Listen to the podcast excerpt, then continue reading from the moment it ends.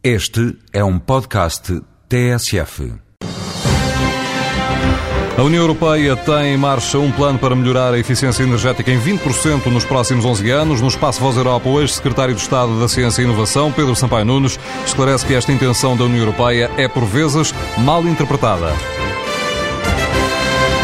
As pessoas pensam que é reduzir 20% com a eficiência energética. Não é. Isso não é possível. É melhorar a intensidade energética em 20%.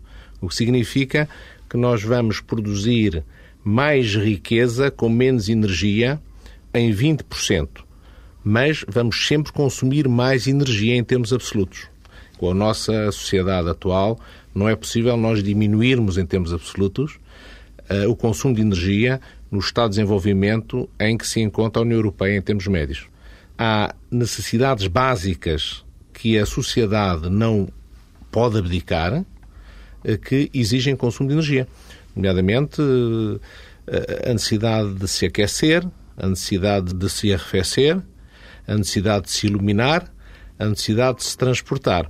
Isto são necessidades básicas que a sociedade não consegue comprimir abaixo de um mínimo que, no estado de desenvolvimento da nossa economia, é superior à situação atual. Voz Europa, edição de João Francisco Guerreiro.